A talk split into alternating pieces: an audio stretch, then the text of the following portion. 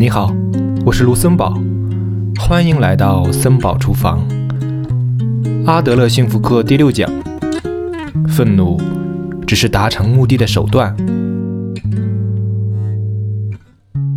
有这样一个故事，说的是有一天，母亲和女儿在大声争吵，正在这时候，电话铃响了起来。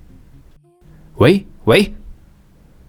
慌忙拿起话筒的母亲，声音中依然带有一丝怒气。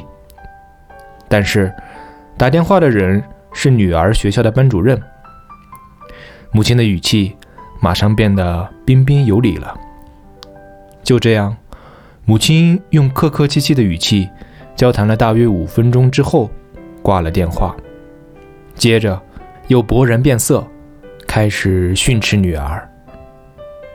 你发现没有？所谓愤怒，其实只是可放可收的一种手段而已。它既可以在接电话的瞬间巧妙地收起，也可以在挂断电话之后再次释放出来。